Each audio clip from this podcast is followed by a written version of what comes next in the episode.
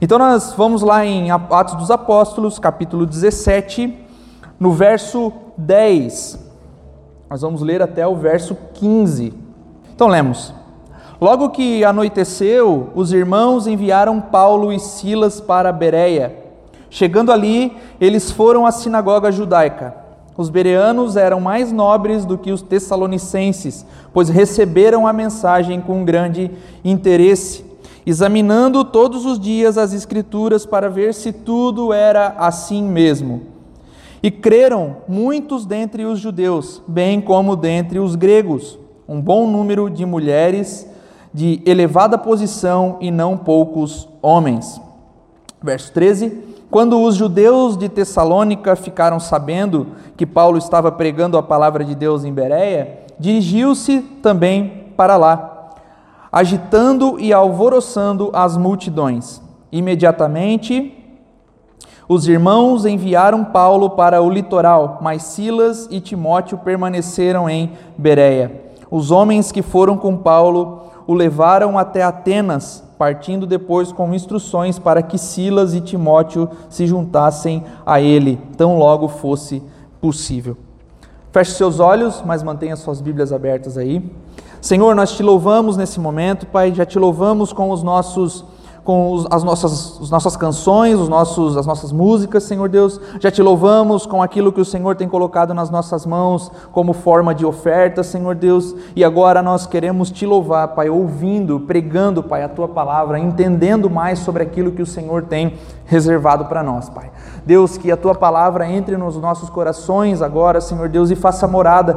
Pai, que nós não sejamos apenas aqueles que que ouvem a palavra, mas aqueles que a recebem, Pai, e que a praticam.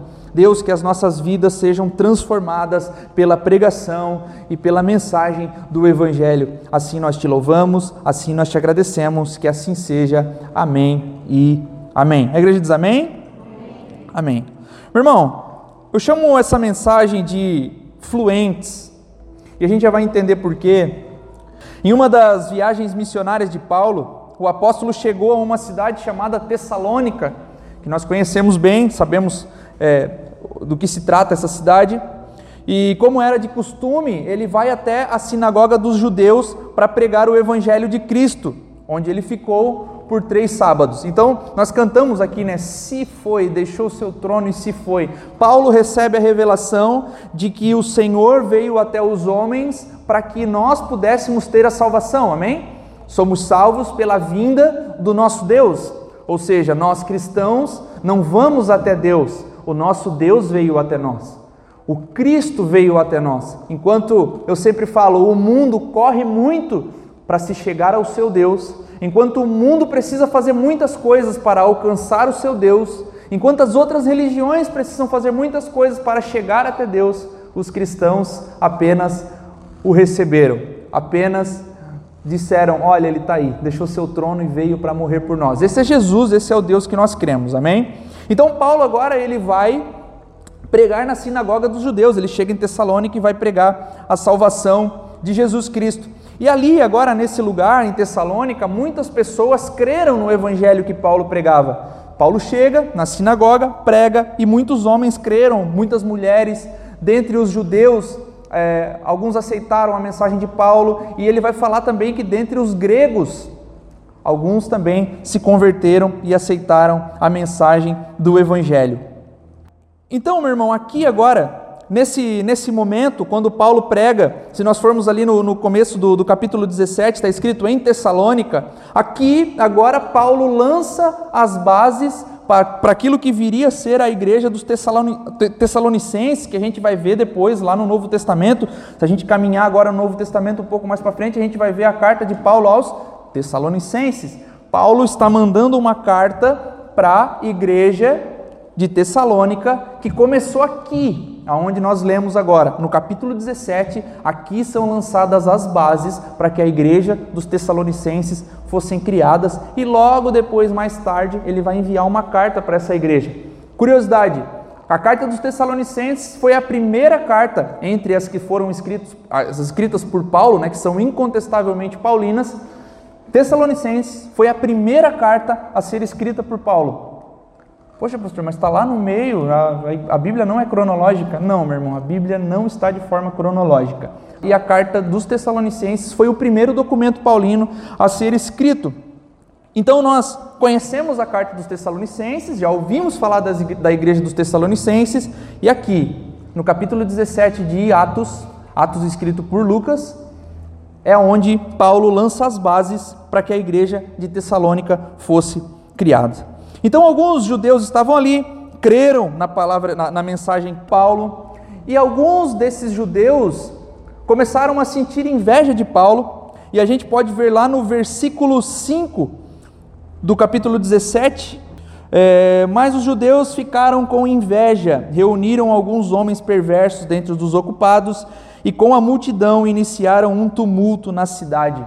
Então, Paulo prega, homens se convertem, homens aceitam a mensagem do evangelho, só que os judeus que estavam ali agora ficam com inveja. Ou seja, quer dizer que esse Paulo chega aí, a gente não sabe de onde esse cara veio, ele vem aqui, prega e desvirtua alguns dos nossos. Mas o que Paulo estava fazendo é, Paulo não estava causando nenhum tipo de visão. Paulo estava apenas pregando e proclamando o evangelho da salvação de Cristo. E essa cidade, meu irmão, essa cidade de Tessalônica ainda existe na Grécia. Se você procurar lá no, no, no, mapa, você vai ver. O nome dela é Salônica hoje, não mais Tessalônica, mas Salônica é o nome dela. E a 70 quilômetros, mais ou menos daqui, aonde? Pissarras, Penha, mais ou menos, Pissarras, né? Um pouquinho além. Mais ou menos como daqui em Penha, ali, Pissarras, nós tínhamos uma cidade chamada Bereia, que hoje na Grécia fica a cidade de Véria. Se você procurar no mapa, você vai ver Salônica e vai ver Véria. E nos tempos de Paulo, nos tempos de Atos dos Apóstolos eram Tessalônica e Bereia. E nós lemos agora Paulo em é, o, trecho que nós lemos é em Bereia, Paulo em Bereia.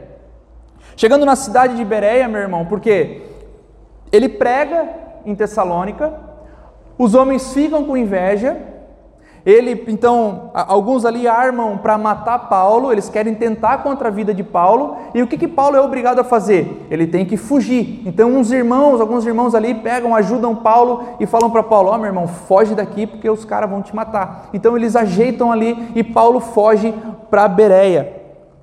E Paulo chega em Bereia, o que, que ele faz? Fica tranquilo, vai fazer outra coisa, né? Vai, vai comer. É isso que Paulo faz, irmão?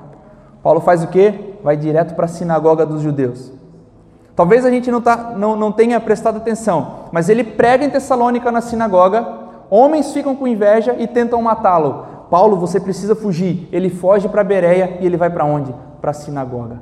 Pregar de novo. Porque ele entende, Paulo entende que foi dada uma missão. Eu preciso pregar o evangelho em todo lugar. Eu preciso ir e pregar o Evangelho. Eu preciso anunciar a salvação em Jesus Cristo. Então eu não posso parar. Sinagoga, meu irmão, era o lugar onde os judeus estavam, porque quando eles voltam do exílio babilônico, o templo não existia mais, o templo havia sido destruído. E eles, no intuito de quererem se reunir, de quererem estar juntos, eles evocam aquela passagem de Samuel que vai dizer: obedecer é melhor do que sacrificar. Então o que, que eles pensam? Nós não podemos sacrificar no templo, mas nós precisamos nos reunir. Então são criadas as sinagogas. E eles agora falam o seguinte: ao invés de sacrificar, nós precisamos obedecer a lei à risca. Então, em cada cidade havia uma sinagoga e se juntavam os judeus. E Paulo vai para lá agora causar com o Evangelho de Jesus Cristo. Ele vai para lá porque ele precisa pregar o Evangelho. Ele precisa manifestar aquilo que Jesus havia revelado a ele. Isso nos deixa um tanto quanto atônitos, irmão, porque nós. É, eu vim ouvindo alguma, uma mensagem do, do, do pastor Leandro, onde ele dizia assim: que nós, como cristãos, nós, como homens e mulheres nascidos em Cristo, nós andamos como pessoas que ninguém sabe o que nós somos. Nós andamos lá fora como pessoas normais, óbvio, nós não somos anormais, né? Mas ninguém sabe que a gente é cristão.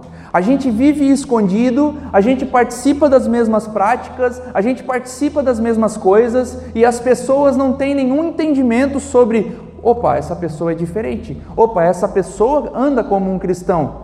E eu não estou nem falando de pregação do Evangelho, de dizer que você precisa pregar para as pessoas, falar de Jesus para as pessoas, mas é apenas um, uma posição, um ser um ser diferente, alguém que foi encontrado pelo Evangelho e que caminha diferente. E nós não conseguimos nem fazer isso. Que dirá pregar, o que dirá anunciar a mensagem do Evangelho. Então, quando nós vamos por aí, parece que todos os lugares eles nos são hostis. Em nenhum lugar eu posso pregar a mensagem do Evangelho, porque eles vão, meu Deus, o que, as pessoas vão pensar? Eles vão pensar que eu sou um bitolado, eles vão pensar, nós não conseguimos nem caminhar de modo cristão. Imagina fazer a pregação do evangelho. E Paulo, ele vai nos mostrar algo muito curioso, porque ele não está apenas em uma cidade pregando, ele vai na sinagoga dos judeus. Ele vai na cova dos leões. Ele vai aonde ninguém ia. Mas ele vai, porque Paulo recebe um chamado muito claro do Senhor. E a Bíblia vai nos relatar, meu irmão, que os bereanos foram mais nobres do que os de Tessalônica, porque eles ouviram o que Paulo estava falando, receberam a mensagem com grande interesse e investigaram nas Escrituras para ver se tudo era como Paulo realmente estava falando. Quem é mais velho de igreja aí já ouviu falar em bereano? Bereano? Já ouviram falar de bereano? Aquele crente é bereano. Já ouviu, Felipe? Bereano. Por que que nós chamamos uma pessoa de bereano? Por que, que a pessoa, poxa, esse cara é bereano? Por quê? E nós vamos entender por que agora. Esses homens aqui de Bereia não sentiram inveja de Paulo. Eles ouvem a mensagem que Paulo estava trazendo, eles, olha, o que esse homem está falando pode ser verdade. Como que nós vamos saber o que esse homem está falando é verdade? Vamos investigar nas Escrituras. Eles recebem a mensagem de Paulo e, opa, vamos ver o que, que ele está falando. Não vamos tentar contra a vida de Paulo, não vamos nos opor a Paulo, vamos investigar. Vamos ver o que, que esse cara realmente está falando. Eles recebem com alegria e com humildade o que Paulo havia pregado. Mesmo sendo esses homens sábios, foram humildes para ponderar aquilo que Paulo estava falando para eles. Percebam, meu irmão, que esses homens, eles não eram qualquer pessoas. Eles não eram homens qualquer, eles eram sábios que se debruçavam nas escrituras. Eles eram homens que entendiam as escrituras. E eles não se opuseram a Paulo, mas eles, opa, peraí, vamos receber com humildade, vamos entender o que esse Paulo está falando aí e a gente depois a gente conversa, depois a gente vê o que, que vai dar isso aqui, mas primeiro a gente precisa investigar, a gente precisa ver o que, que as escrituras falam sobre o que, que esse cara está falando. Agora imagina, meu irmão, o alívio de Paulo ao encontrar pessoas. Ele vai num lugar hostil, vai pregar, e essas pessoas não só não querem matar ele, como ponderam aquilo que ele está falando. Eles só não querem assim tentar contra a vida de Paulo contra os como os tessalonicenses, mas eles falam assim: vamos investigar, vamos ver o que esse homem aí está falando. Olha, Paulo, nós nunca pensamos desse jeito aí, mas vamos ver, vamos ver o que tu está trazendo para nós aí. Onde eu quero chegar, meu irmão, com isso é que perceba muito bem que as escrituras que esses homens tinham eram basicamente o Antigo Testamento.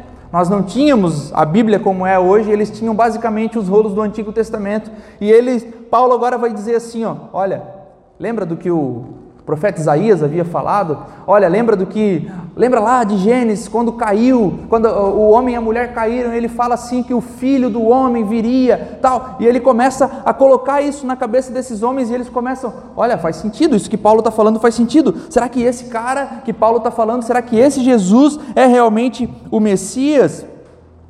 Então, o que esses homens tinham eram basicamente os escritos de Moisés, a Torá, o Pentateuco, os salmos e os profetas. Paulo pega essas escrituras agora e vai trazer para esses homens o seguinte: tudo isso aqui já era a revelação progressiva de Deus.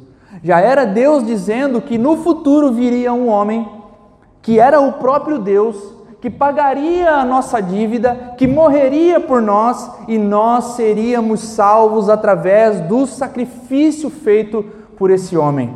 Vocês entendem isso? Sim, Paulo, entendemos. Então ele veio, ele é Jesus, ele veio, ele me encontrou na estrada, ele falou comigo e ele disse: Paulo, por que me persegues? Paulo, você está indo contra mim. Paulo, eu sou o próprio Deus. E Paulo, então agora eu preciso anunciar.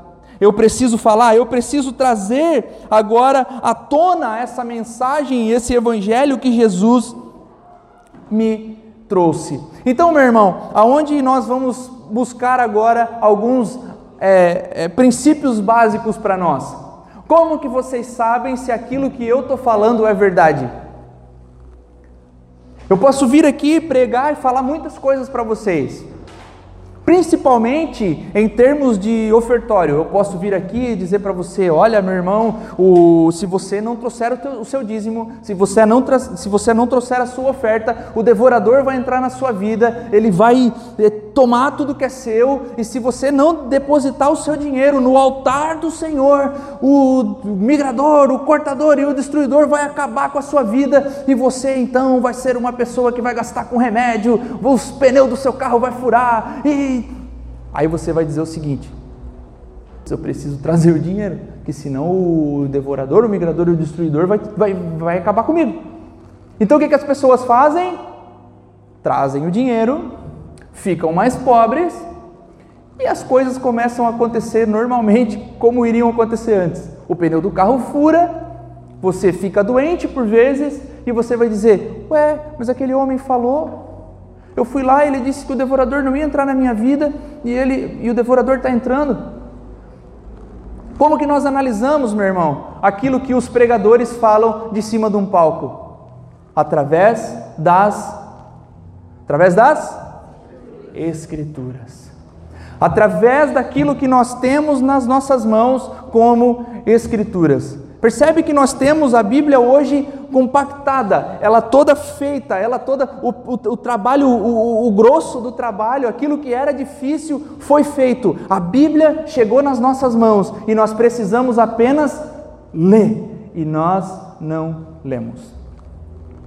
Aí quando pessoas trazem à tona coisas como essa de migrador, devorador, computador e assim por diante, nós aceitamos de bom grado porque nós não conhecemos as Escrituras. E nós não conseguimos medir aquilo que as pessoas falam de cima de um palco, porque isso aqui não é um altar, meu irmão, porque o altar ele já foi extinguido, o altar agora somos nós. Nós não conseguimos discernir porque não lemos e não entendemos as Escrituras. O que eles tinham aqui então, meu irmão? de diferente esses homens. O que, que esses homens faziam de forma diferente do que nós fazemos? Não aceitavam qualquer coisa, não aceitavam aquilo que alguém vinha e falava, mas pelo contrário, mediam pelas Escrituras. Legal, Paulo, isso que você está falando. Muito bonito, mas nós vamos analisar nas Escrituras. Legal, pregador da internet, o que você está falando, mas nós precisamos analisar nas Escrituras. Legal, pastor Neto, o que você está falando é muito legal, mas nós vamos e precisamos analisar através das Escrituras. Ainda que nós acreditemos, meu irmão, que aquele que prega a palavra é um profeta, aquele que traz a mensagem é aquele que traz uma profecia, a minha voz não é voz absoluta. Eu posso muito bem falar uma besteira gigantesca aqui e você levar para casa e tomar como verdade. Meu Deus, mas como que a gente sabe o que é verdade e o que não é? Através da análise das Escrituras. Através, através de entender a Bíblia como ela é. Tem gente que está no caminho da fé há tanto tempo, há tantos anos, tem gente que está na igreja desde quando nasceu e que não conhece as Escrituras. Aceita qualquer tipo de coisa porque nunca se deu ao trabalho de ler a Bíblia pelo menos uma única vez, de capa a capa. Nunca se deu ao trabalho apenas de ler os evangelhos. Porque afinal eu leio Mateus, para que eu vou ler Marcos? É igual? Lucas conta as mesmas coisas, eu vou ler de novo. João. Se você lesse, você veria que não é igual. Que existem coisas que são diferentes. Ué, o pastor está dizendo que se contradiz? Não, não se contradiz. Só tem coisas diferentes. Coisas diferentes que, inclusive, atestam a sua veracidade. Então, meu irmão, por que, que nós estamos riscando o contexto de Mateus 7 e ficando apenas com o não julgueis? Porque nós não conhecemos o contexto da mensagem. Olha, não julgueis. Não, julgueis, porque nós somos chamados a julgar. Não julgar os outros, né? O pecado do irmão. Não julgar as pessoas, mas julgar se determinada pregação ou determinado ensino é bíblico ou não. Nós precisamos, meu irmão, parar de ouvir as coisas no Instagram e no YouTube e nas igrejas que nós frequentamos e parar de aceitar como se tudo fosse uma verdade bíblica. Eu comentava agora há pouco com, com o, o meu amigo aqui, o Rodrigo, que vem, hoje, graças a Deus, vem pessoas de longe para a nossa igreja, porque eles acreditam que a nossa igreja é uma igreja bíblica. E quando nós falamos uma igreja bíblica, sou estranho, né? Porque, pô, igreja bíblica todas não são? Deveria, mas não. Porque eu posso muito bem tirar coisas da minha própria cabeça e pegar um versículo bíblico e fazer com que ele, e fazer com que a Bíblia faça ou ateste aquilo que eu estou falando. Quando deveria ser ao contrário. A Bíblia deveria, ela deveria falar por si só e não eu trazer uma ideia, jogar para ela. E... Então nós precisamos analisar, meu irmão, se, se os ensinos eles são bíblicos ou não. Devemos imitar, por sua vez, os irmãos de Bereia, meu irmão, estudar a palavra. Assim, como aqueles que vêm com questionamentos, que são questionamentos válidos, né? Pastor, tal coisa pode, pastor, tal coisa não pode. E o pastor tem que estar preparado para dar algumas respostas, porque as pessoas vêm com questionamentos reais. Todos nós deveríamos estar realmente preparados, meu irmão, porque nós deveríamos ser uma comunidade de pastores. Não de título, mas de saber ensinar a palavra e de saber pregar o evangelho corretamente, de saber ao menos defender a nossa fé como deve ser. Porque, meu irmão, nós, os filhos de Deus, os cristãos, quando as pessoas falam para nós assim, o teu Deus existe, e nós, claro, claro que existe, e a fome na África, e a nós, nós não sabemos nem rebater isso, nós não conseguimos rebater, se alguém rebater para você, meu irmão, e se perguntar se o seu Deus existe, você vai dizer sim, existe, e a fome na África, você sabe rebater? Pensa aí, se não sabe rebater é porque conhece pouco as Escrituras, e com isso eu não estou querendo dizer para você, olha, você não conhece as Escrituras, eu quero dizer para você, leia as Escrituras, conheça aquilo que é palavra de Deus para nós, para que você consiga rebater coisas simples como essa. Meu irmão, nós somos capazes de fazer esse tipo de coisa, de levar uma fé verdadeira, de levar uma fé genuína, de pregar o Evangelho sem ser crente ET, certo? Sem ser aquele crente assim que a pessoa olha para você e já vê é crente, por quê? Pelo jeito que se veste, não pelo jeito que caminha, não pelo jeito que se porta. Nós podemos ser crentes num mundo real, que vive com pessoas reais e que o efeito do evangelho emana de você de uma certa forma que as pessoas vão, opa, essa pessoa é diferente, essa pessoa ela, ela tem algo, algo diferente nela aqui. E nós podemos fazer isso através de nos tornarmos fluentes na palavra de Deus. Através de conhecermos aquilo que Jesus trouxe para nós. Por muito tempo, meu irmão, eu caminhei na, na, na fé aqui, sem entender o porquê que nós, hoje, cristãos no século 21, somos salvos por um homem que morreu há dois mil anos atrás. Eu não entendia isso. Como pode? Mas isso é, é, é, princípio básico da nossa fé. Nós, como cristãos, precisamos saber por que, que um homem que morreu há dois mil anos atrás nos salva hoje. E nós só vamos entender isso conhecendo as Escrituras. Precisamos, meu irmão, avaliar o que cantamos. Precisamos avaliar o que ouvimos, a profundidade das nossas músicas vão dizer se somos bíblicos ou não. Você é o espelho que reflete a imagem do Senhor. É bíblica essa música? É muito bonita, mas não é bíblica. É um louvor ao homem, não a Deus.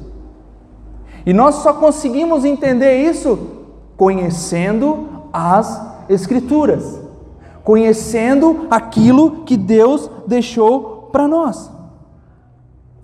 Esses homens, meu irmão, conseguiam avaliar aquilo que Paulo estava falando porque eles eram fluentes nas Escrituras, porque eles eram fluentes naquilo que eles tinham nas suas mãos. E nós, agora falando de, de, de músicas, o mercado gospel atraiu a ganância de muitos homens, porque tem muitos compositores escrevendo músicas muito bonitas de amor, gospel, mas que não são bíblicas. Posso ouvir, pastor? Até pode, mas não são louvor a Deus, não são bíblicas. Pastor, como tu sabe que é bíblica? Porque eu leio a Bíblia. E você também pode. Quem tem Bíblia aí? Todo mundo tem. É só ler, é só investigar. E aqueles, meu irmão, que não são fluentes nas Escrituras, que não conhecem aquilo que Jesus e que Deus deixou para nós, aquilo que a forma que Deus decidiu se revelar a nós, não conhecem porque não se tornam fluentes. Conhecer a palavra, meu irmão, é conhecer o próprio Deus. Conhecer as Escrituras é conhecer o próprio Deus, meu irmão. Mediante isso, vamos à definição de fluente que nós estamos falando aqui. No seu sentido literal, aqui significa que corre como líquido, no sentido figurado, significa que flui naturalmente, fácil, espontâneo, abundante. Então, meu irmão, quando eu penso no sentido figurado aqui, me vem na cabeça uma língua que eu não penso para falar, português. A gente tanto não pensa para falar que a gente erra. Então, é, quando eu quero falar alguma coisa em português, eu pego e saio falando. Não penso, porque nós somos fluentes no português. Inglês, por sua vez, o meu que anda enferrujado, que na verdade ele não existe. Eu preciso, quando vou pensar alguma coisa em inglês, ah, peraí, deixa eu pensar aqui. É impossível conversar com um americano dessa forma, que o cara vai falar e você vai. Porque ele é fluente, você não. Por isso que quando alguém que conhece as escrituras fala, fala, a gente fica assim, ó. Cara, como pode você ser tão sábio? Não, mas a sabedoria está aqui, eu só estou replicando. Eu só estou falando aquilo que eu passei a minha vida lendo, a minha vida estudando. E você, todos nós podemos ter essa sabedoria incrível que nós olhamos alguns falando. Posso? Claro. Você tem uma Bíblia? Tem. Dá uma lida, igual o Bibo falando. Né? Tem uma Bíblia aí, mano? Tem. Dá uma lida nela então. Porque daí você vai então, se tornar fluente, meu irmão, é isso: é conhecer a palavra de Deus, é conhecer as Escrituras. E conhecer as Escrituras, meu irmão, não é nós termos 100 versículos decorados. Porque tem gente que é uma metralhadora de versículo, né? Porque lá em Provérbios 21, Mateus, não sei o quê. O Lucas decora bastante, mas não é o caso, não é o teu caso, mano? Isso não é uma metralhadora. É, mas eu tenho uma dificuldade gigante para decorar versículo. A pessoa, é, eu falo, cara, eu, é, a Bíblia fala sobre isso aonde? Em algum lugar por ali, ela fala. Não é decorar versículo, sabe por quê, meu irmão? Porque muitas vezes as pessoas elas vão citar versículo, por exemplo, onde estiverem dois ou três reunidos ali, eu estarei. e as pessoas citam isso como, né? A igreja está vazia, não tem ninguém. Onde estiverem dois ou três ali, eu estarei. Fiquem tranquilos, irmão, não tem ninguém hoje no culto, mas o Senhor diz que onde estiverem dois ou três, ali Ele estará. Mas o contexto não está falando disso. Então nós não podemos só decorar os versículos e sair chutando eles como se nós conhecêssemos as Escrituras. Conhecer as Escrituras é conhecer as Escrituras. É conhecer o plano de redenção do Senhor para nós. É conhecer aquilo que Jesus pediu para que nós fizéssemos. É conhecer a revelação de Paulo nas cartas e entendermos, ah, é dessa forma que um cristão caminha, ah, é dessa forma então que nós devemos nos portar, ah, é dessa forma que nós somos salvos. Isso é conhecer as Escrituras. Justificação, regeneração, santificação, o que são essas coisas? Isso é conhecer as Escrituras. Mas sair metralhando o versículo na cara dos outros. Assim, meu irmão, aquele que se alimenta da palavra, flui na palavra. Aquele que se alimenta das Escrituras, flui nas Escrituras. Quando nós sentamos para conversar das Escrituras, a pessoa emana sabedoria, porque ela se alimenta constantemente da palavra. Quando nós pensamos em seu significado literal, meu irmão, de fluentes, né? Fluir é algo como uma fonte, fonte que sai água naturalmente, que jorra.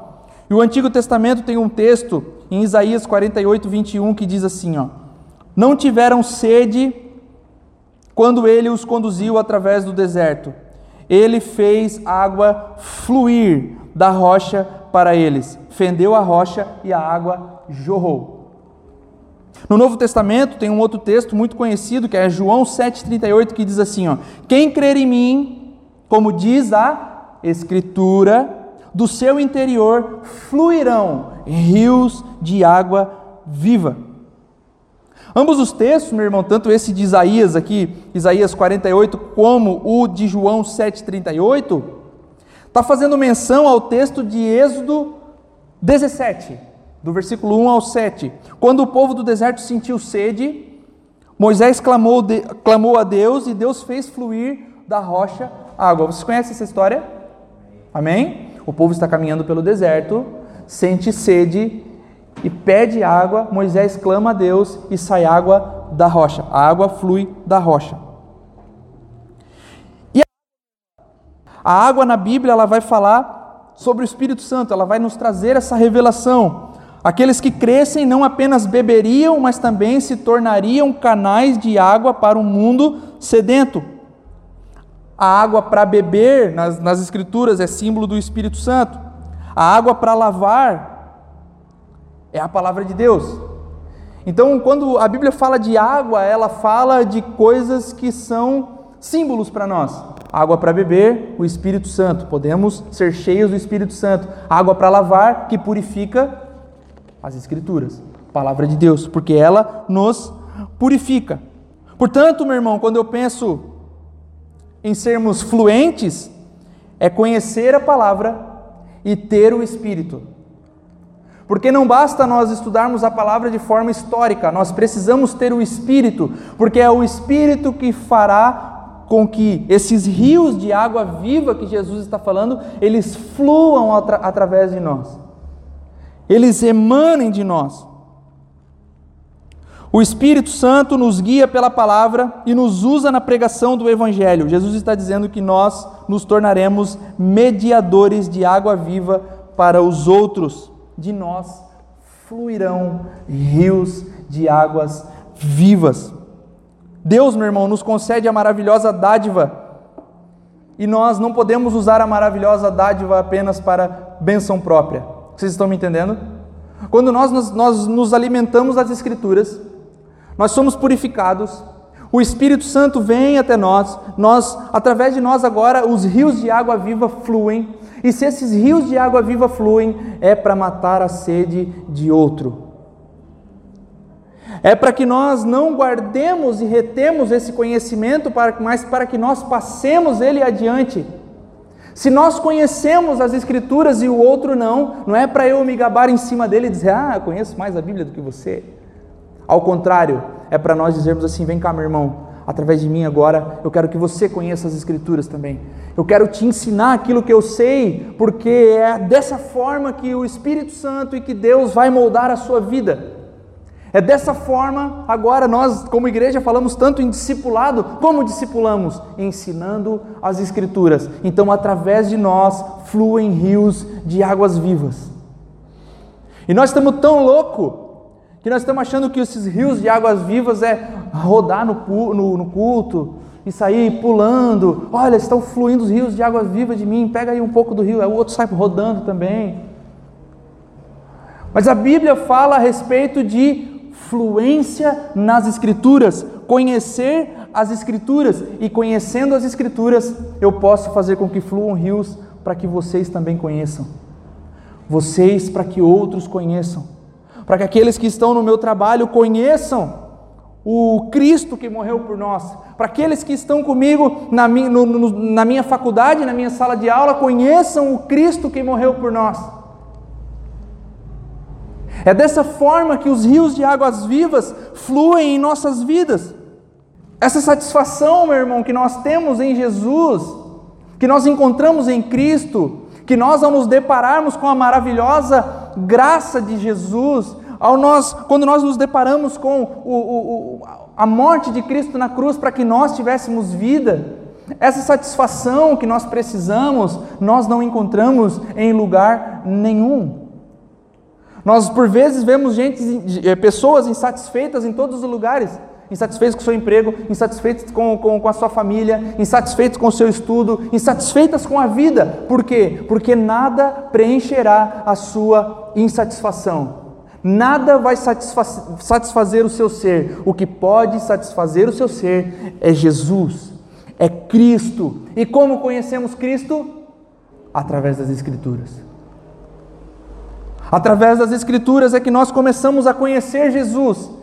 É através das Escrituras que ele se revela para nós e é onde nós encontramos a satisfação que nós nunca encontraremos em lugar algum.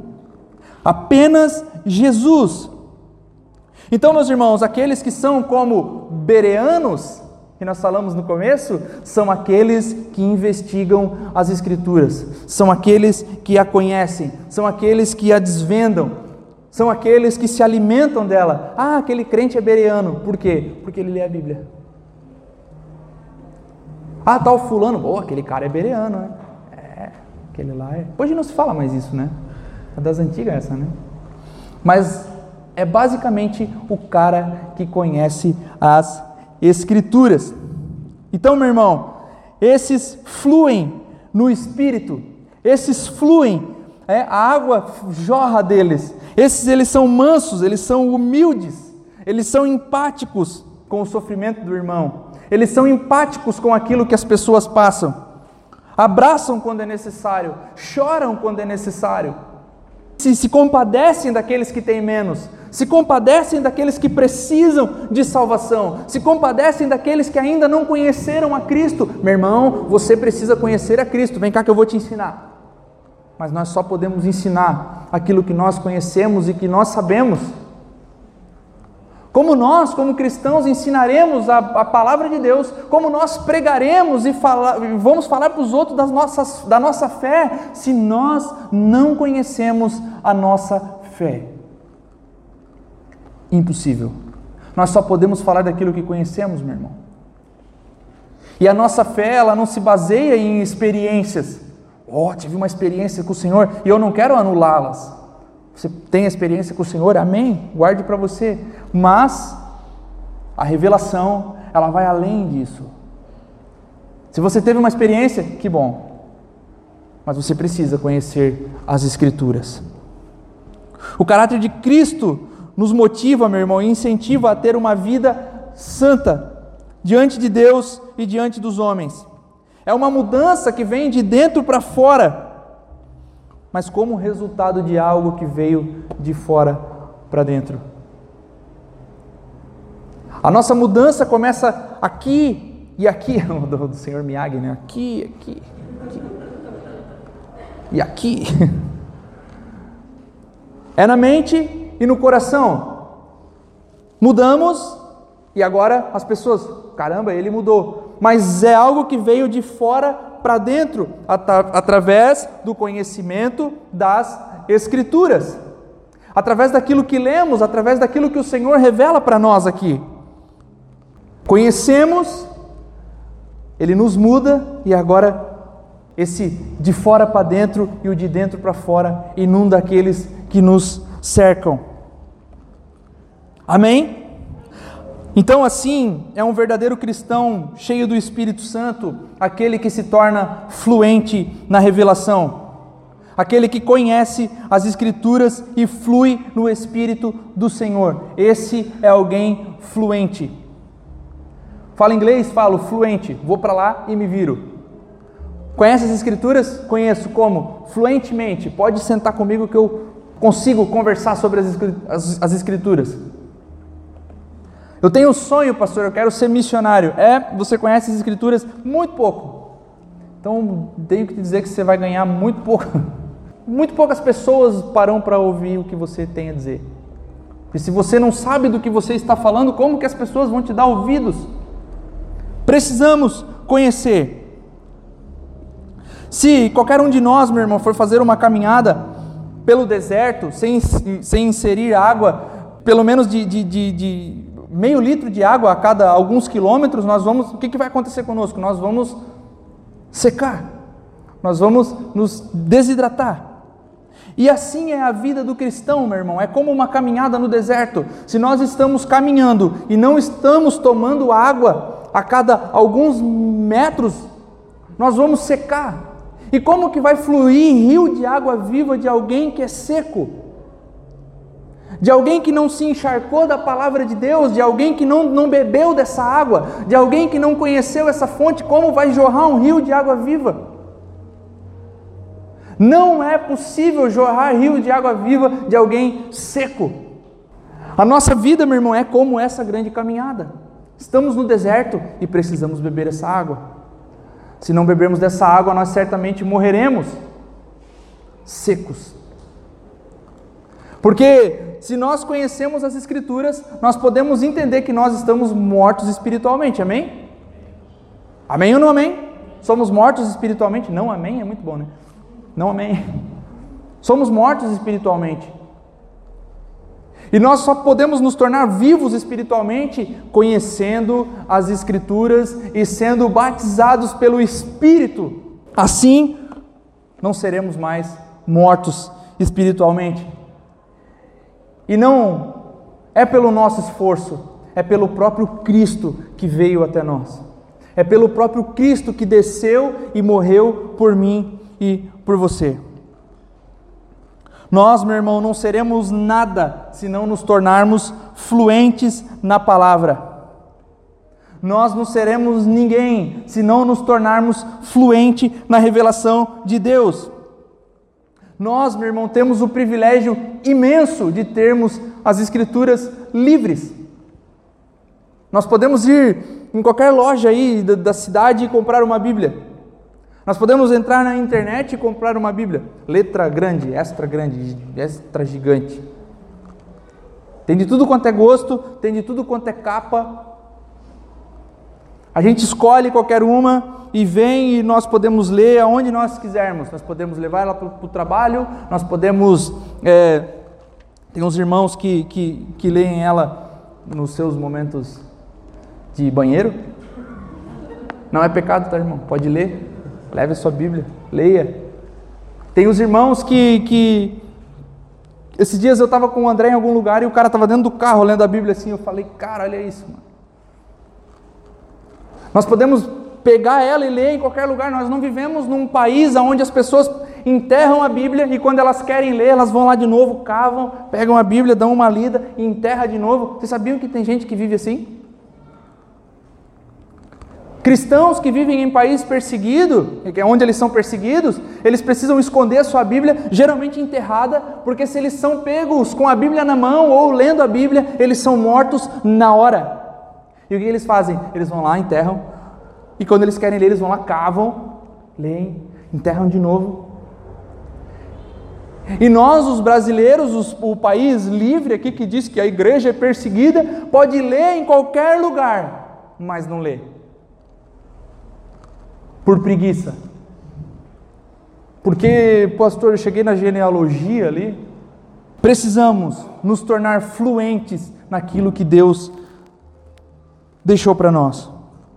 Que nossos filhos, meu irmão, que nossas famílias e amigos e esposas e parentes sejam alcançados pelo fluir das Escrituras em nós que nossos amigos de trabalho, que aqueles que nos cercam, que aqueles que se encontram conosco durante o dia, sejam alcançados pelo fluir das Escrituras em nós. Nós só conseguiremos fluir verdadeiramente se nos tornarmos fluentes, conhecedores daquilo que Deus deixou revelado. Meu irmão, um exemplo bem tosco. O que, que acontece com uma caixa d'água quando a água da caixa d'água ela é usada? A água baixa, a boia baixa, e o que, que acontece? Ela enche novamente. Usamos a água, a boia baixa, ela enche novamente. Se tiver água, né? Aqui em Joinville às vezes não tem. Né? Mas quanto mais a água é usada, ela mais ela enche. Ah, usamos a água, ela enche novamente. Isso é o fluir nas escrituras e é o fluir no espírito, porque nós jorramos para aquele que nos cerca, nós ensinamos aquele que está perto de nós, nos esvaziamos, teoricamente, né? Entre aspas, nos esvaziamos e o espírito nos enche de novo. Nós usamos o conhecimento e o Espírito nos enche de novo. Nós encharcamos aquele que está à nossa volta e o Espírito nos enche de novo. E nós vamos nos tornando sábios, e nós vamos nos tornando fluentes, e nós vamos nos tornando conhecedores daquilo que Jesus quer que nós nos tornemos conhecedores. Mas nós não, não podemos nos, não ler, primeiramente, não conhecer nada e não podemos nos tornar exímios conhecedores, fazer com que a Bíblia entre na nossa cabeça e não ensinar ninguém, não discipular ninguém, não evangelizar ninguém, não falar da nossa fé para ninguém. Meu irmão, eu quero, e o meu maior desejo para essa igreja, para os membros dessa igreja é crentes bereanos, que ouçam aquilo que é pregado e pensem: ah, isso é escritura. Opa, isso não é escritura. Legal esse negócio que você está falando, mas isso não é escritura. Ah, bacana, hein, pregador da internet, você é um bom coach, mas não está pregando a escritura, porque eu a conheço. O, o, Afonso é coach, agora ele acabou comigo.